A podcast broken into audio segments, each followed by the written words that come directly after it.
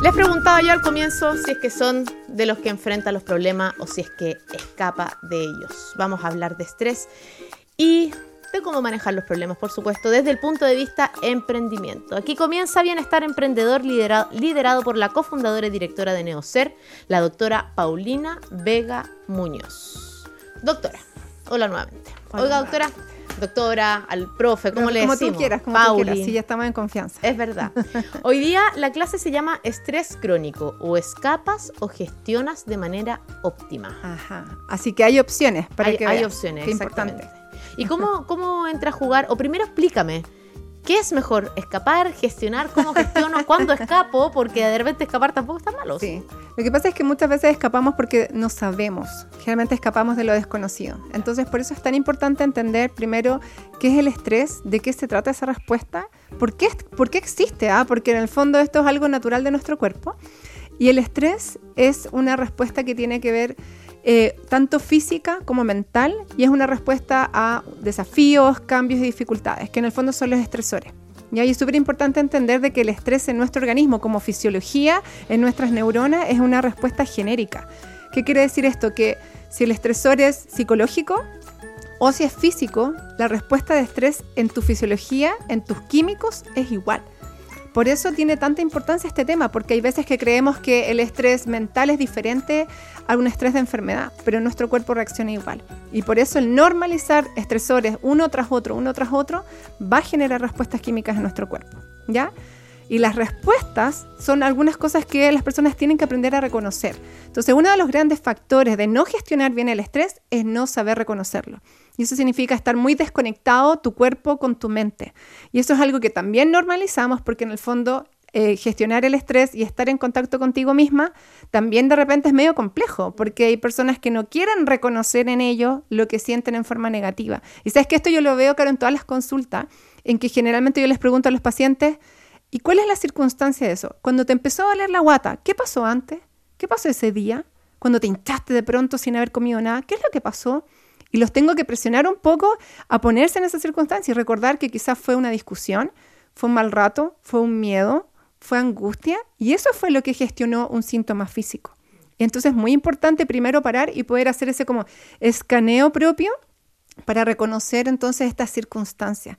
Esa es la mejor manera de que nosotros no pasemos de pastilla en pastilla, porque en el fondo que llega, las personas llegan con el dolor de guata y lo que el doctor usualmente les da lamentablemente es el antiespasmódico, es el Viadil, ¿cierto? La pastillita mágica para el momento. Pero en realidad muchas veces el inicio de síntomas y enfermedad está en el estrés, en ese estresor que no has sabido reconocer y que no has sabido gestionar. ¿Ya?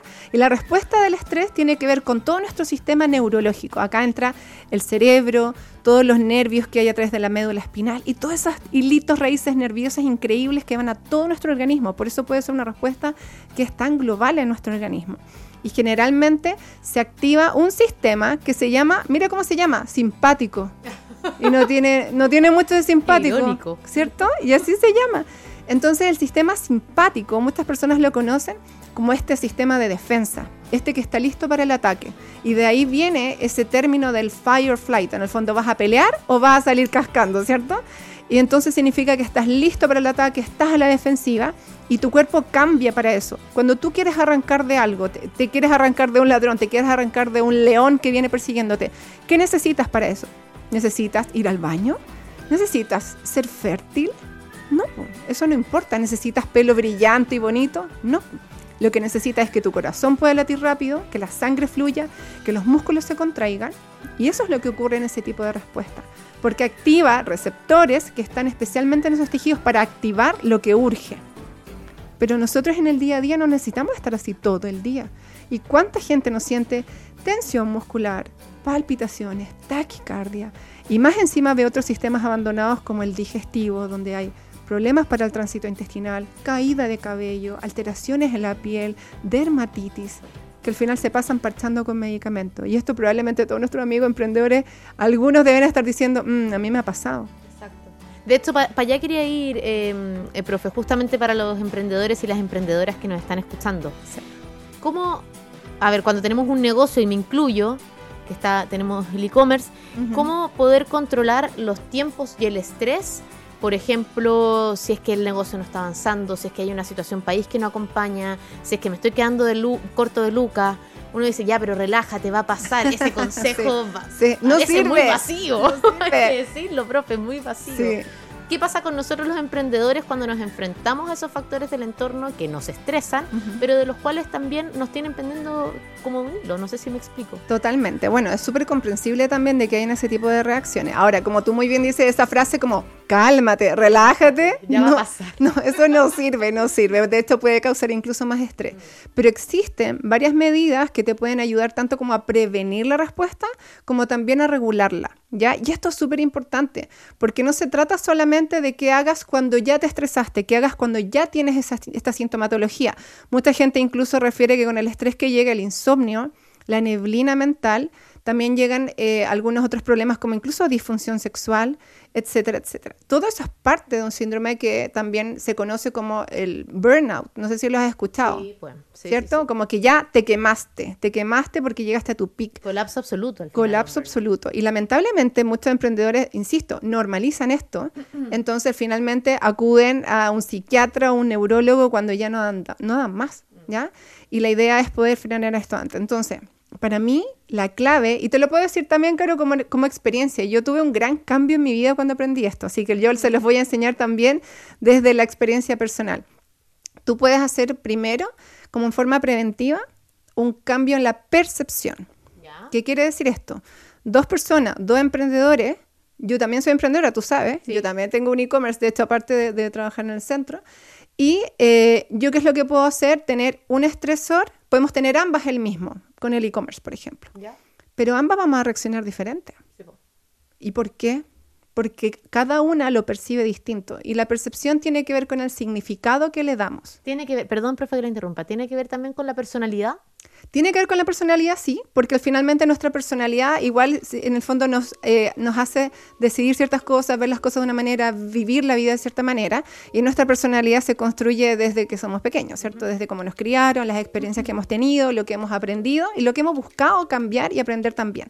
Y es ahí donde hay una gran oportunidad, porque mucha gente cree que uno es como es nomás y no, no hay opción, y no, no es así, ¿ya? Y de hecho dentro, dentro de la gama de, de emprendedores se ve muy en común el perfeccionismo la autoexigencia, ¿ya?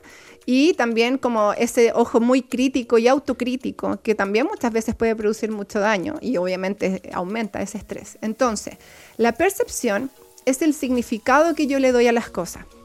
Eh, te voy a poner un ejemplo súper claro. ¿ah? Yo tengo dos hijos y yo tuve dos partos sin anestesia pero profe.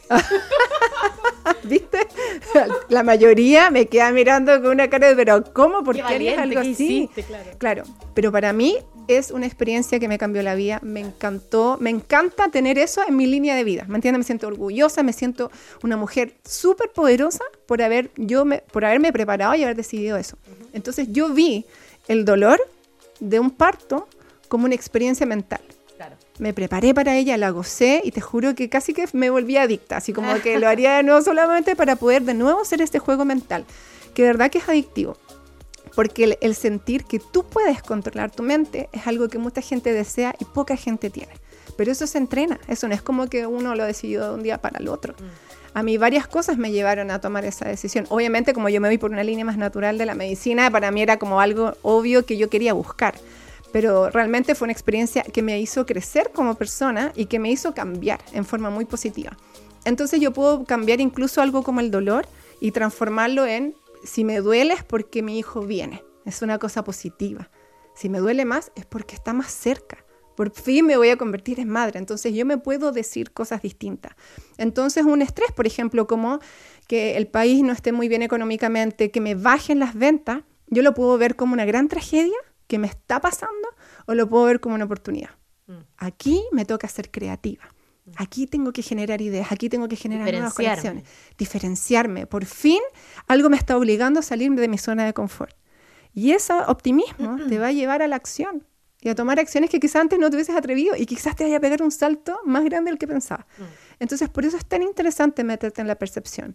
Y yo una vez eh, participé en una actividad de life coaching de, un coach que es muy famoso fuera de Chile, de Estados Unidos, y donde se trabajaba mucho esto y te hacían trabajar mucho con pensar en tus mismos problemas y cambiar las percepciones. ¿Cómo quieres que sea? ¿Cómo te gustaría que fuese la situación? Siente que estás en esa situación, siente que la cambiaste ya. ¿Cómo se siente? ¿Cómo es? En mi caso, ¿cómo es la Paulina que yo lo cambió? Y ese ejercicio y esa experiencia me, de verdad que me dejó una huella y es algo que yo trato de trabajar también con mis pacientes, porque muchas personas quieren mejorar un síntoma, pero yo trato de elevarlos a algo mucho más grande. Claro y así ver que lo que les está pasando ahora es una gran oportunidad. Qué bueno que esto te pasó, porque mira la tremenda vida que vas a tener de aquí, ahora, de aquí en adelante. Entonces la percepción de los problemas es algo que tenemos que trabajar. No siempre es fácil, claro, a veces hay que trabajarlo con ayuda, con una psicóloga, con un mm. coach, pero es importante pedir ayuda y no enterrarte en ese hoyo que después cuesta muchísimo salir. Sin duda. ¿Ya? Oye, profe, y ahora que mencionas que lo que le dices a tus pacientes, me imagino que hay también ciertos tips, consejos, no sé, secretillos, ¿cierto? De cómo manejar el estrés eh, de un emprendedor, de una mamá, de dueña casa, lo que sea. Eh, y que va muchas veces juntas, ¿cierto? Mamá y emprendedora juntas. De hecho, de hecho. ¿Qué, ¿Qué, tips, qué consejos les podemos dar a esas personas que, que están en la casa escuchándonos y que en este momento están estresadas por ese motivo y no logran controlar ese estrés, no logran controlar la caída del pelo? el dolor de guata, la dificultad para dormir, etc. Exacto. Una frase que yo siempre digo y suena medio cliché es controla lo controlable, ¿ya? O sea, si hay problemas que no tienen solución, una cosa igual es aprender a dejarlo ahí, ¿ya? Y después hacerte cargo de los problemas que sí tienen solución. Yo creo que dentro del emprendimiento lo que es la planificación es muy bueno, porque finalmente cuando las cosas se nos vienen encima, al final la gente se abruma mucho más. Pero con respecto como a trabajar tu mente, todas las prácticas que te lleven a entrenar tu cabeza para que tú sientas que tú tienes el control ayudan muchísimo en esta respuesta de estrés, porque el contrario del sistema simpático es el parasimpático. El sistema parasimpático es el sistema de relajación, de digestión, de reparación, de crecimiento celular. Entonces, cuando activamos ese sistema, que nuestras otras partes del organismo en el fondo funcionan bien. Es ahí donde vuelve la fertilidad, vuelve el tránsito intestinal bueno, vuelve el pelito lindo, vuelve la piel linda, porque estamos dando señales que permiten que eso ocurra, porque ya no estamos en peligro todo el tiempo.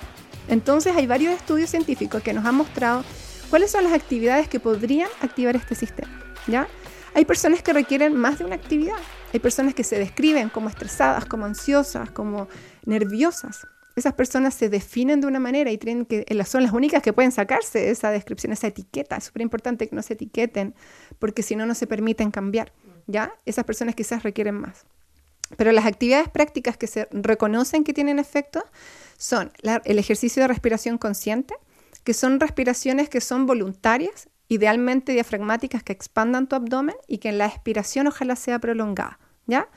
Que no la solemos hacer. Cuando estamos tensos, respiramos superficial, con mucha tensión cervical a nivel de los hombros y el cuello, y no, no ampliamos la guatita, ¿ya? Entonces es súper importante que esa respiración la hagamos conscientemente y científicamente se describe que de 3 a 5 minutos diarios ya tienes un efecto fisiológico. Otra actividad es la meditación que mucha gente lo confunde como lo mismo, pero la meditación es como un nivel más allá porque requiere mucha más autoconciencia te hace trabajar mucho más el, mindfulness, que en el fondo es poner atención plena a tu cuerpo, cómo te sientes y hacerte como un escaneo, que es muy bueno. Y también con pocos minutos ya puedes ver diferencias. Hay otras actividades como el canto, como los mantras, como el yoga, que también pueden producir ese efecto, la risa, esa risa carcajada. Típico, yo veo un video de una guaguita, me mato la risa, esa sensación que da como cálida, también lo genera. Y también eh, actividades que te relajen y te hagan sentir como bienestar, como ejercicios de gratitud que es muy bueno, es muy práctico, Caro, te toma dos o tres minutos al día. Eso es escribir en un papelito. Escribir, sí. Idealmente siempre escribir a mano, exacto. Tres cosas que agradezcas todos los días. Y te empieza a poner en un modo de bienestar. Es como que te estás entrenando a pensar más positivo, a pensar las cosas bonitas, independiente de los problemas. Y también el journaling, que es pasar en el fondo a un diario lo que estás pensando o tus preocupaciones, escribir. Pero siempre a mano, yo leí algo. Siempre a la mano. Siempre en el computador. Sí, porque hay una, hay un, en el fondo hay una conexión, ¿cierto?, entre el cerebro y la mano que, permite que haya realmente un mayor cambio en tu fisiología. Y también hay algunas otras prácticas, como por ejemplo la exposición al frío intermitente, pero eso ya como para más valientes, ¿cierto? más extremo, profe. Sí, más extremo, pero que también puede producir esa reacción, porque finalmente para manejar eso, tú tienes que manejar tu mente, respirar conscientemente mientras lo haces. Hacer deporte, me imagino también trotar, pintar, este, pintar mandalas, que es todo Pintar también, sí, porque finalmente igual es un ejercicio de mindfulness. Si yo no estoy como consciente de mi cuerpo en ese momento, no voy a poder pintar bien, ¿ya? ¿Ya? Pero ojo con el ejercicio. La mayoría de mis pacientes que son emprendedores me dicen que su ejercicio es su canalizador de estrés. Hoy día, literal hoy día, alguien me dijo, yo lucho eh, contra el estrés con el ejercicio. Pero ya esa frase es como estresante, ¿o no? Yo lucho contra el estrés, peleo contra el estrés. No, la idea es que ojalá siempre sea algo que nos permita que nuestra fisiología cambie, que tu frecuencia cardíaca baje, que tu frecuencia respiratoria se relaje. Esos son los efectos de una activación del sistema parasimpático. Entonces el ejercicio, durante el ejercicio, eso no es relajante. Eso es un estresor para el cuerpo. Es un buen estresor si está bien hecho. Nos permite ah, adaptarnos, ¿cierto? Pero obviamente si tú sales a correr, ¿para dónde se te va la frecuencia cardíaca? Para arriba. Si eso es un sistema de compensación normal. Pero muchas personas sí lo sienten después, como después de entrenar, ah, una relajación en el cuerpo y todo. Pero sí hay que tener claro de que hacer ejercicio es un pequeño estresor beneficioso, pero no es lo mismo que, por ejemplo, meditar, no es el mismo efecto. Entonces, ojalá todos nos permitamos buscar una actividad y la hagamos diariamente. Esto es como una maratón. Tú nunca vas a ir a una maratón sin nunca haber entrenado. Te puedes hasta morir o no mm. si nunca entrenaste. Entonces acá cuando nosotros creemos que cuando llegue ese gran estresor, cuando llegue ese final de mes, que no sabemos si vamos a poder pagar los sueldos, por ejemplo, si esperamos recién a ese día para intentar respirar profundo, probablemente no va a ser suficiente. Pero si tú todos los días, en algún momento del día, no solamente cuando te vas a quedar dormida, ¿ah? porque es diferente cuando uno lo usa como un somnífero. La idea es en el día, cuando tú estás en ese ajetreo, parar, ¡pum! Cinco minutos respirar y sentir esa sensación que yo te comenté, es un entrenamiento mental que tú le estás enseñando a tu mente que independiente de lo que esté ocurriendo en el ambiente, tú puedes hacer ese cambio. Y de verdad que es, después te permite que sea mucho más automático. Tienes que experimentarlo. De, de, verdad que te empiezas a sentir como mucho más poderosa y además sientes que tienes más control sobre tu cuerpo. Entonces, si tú trabajas en paralelo la percepción del estrés, entonces te llega y ya no, no lo sientes tan fuerte.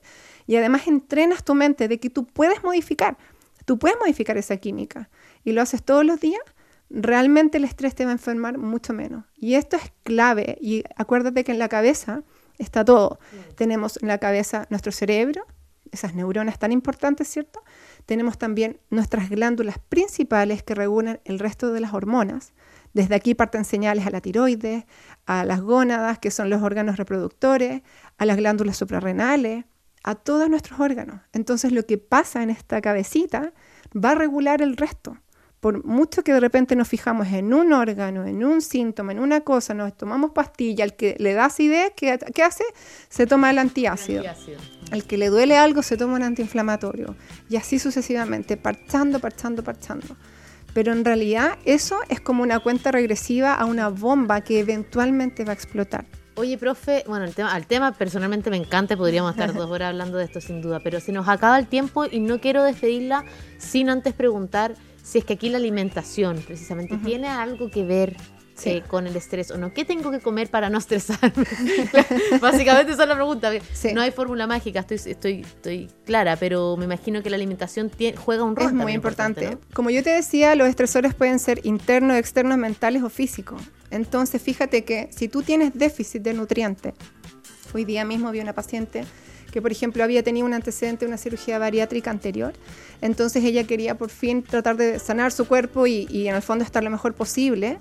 Eh, y sus nutrientes están todos bajos. El hierro bajo, la B12 baja, la vitamina D baja y le voy a tener que medir más y su tiroides no estaba funcionando bien. Si tú tienes pocos nutrientes en tu cuerpo, insuficientes, tú estás estresando tu cuerpo porque estás intentando hacer mucho con muy poco. Ese es un estresor. Si yo no me nutro bien, si yo como solo calorías, si yo solo como azúcar para mantenerme alerta, tomo mucho café para mantenerme alerta, no me hidrato en forma óptima, no me nutro suficiente, estoy estresando constantemente mi organismo desde la parte interna. Y recuerda que la respuesta de estrés es genérica va a ser igual de malo si es un estrés de ese tipo o si viene el ladrón persiguiéndote para robarte, ¿ya?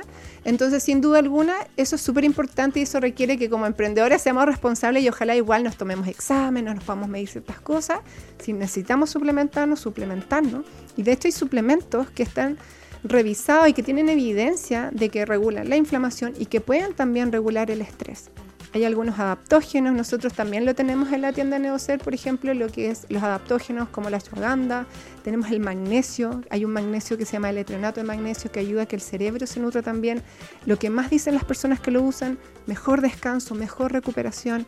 Entonces ese tipo de cosas igual las podemos ayudar en un contexto, ¿cierto? En que buscamos mejorar esta percepción, este entrenamiento mental y además ayudarnos con algunas cositas para que también podamos tener ese descanso y esa recuperación.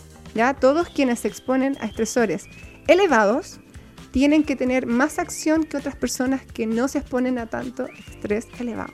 Me encanta el tema, profe, estoy segurísima que muchas personas están interesadas en él también. Tenemos que empezar a despedir, pero ¿dónde pueden eh, seguir informándose la gente al respecto? Por supuesto. Bueno, pueden buscarme eh, en Instagram, Derea Paulina Vega, en mi cuenta, la de Neocer Chile también en Instagram. Me pueden encontrar en LinkedIn, en Spotify, tengo mi podcast Wellness Club, donde también ahí hablamos más distendido, ¿cierto?, de ciertos temas. Me encanta. Sabes que una de mis pasiones, sin duda, es educar y es comunicar sobre esto y lo descubrí en el camino, así que estoy feliz de poder hacerlo. Es buenísimo. Doctora Paulina Vega Muñoz, cofundadora y directora de Neocer, el Centro de Medicina Funcional y Estilo de Vida. Muchísimas gracias por esta tremenda e interesante clase del día de hoy. Gracias a ti, Caro. Qué excelente alumna del día de hoy.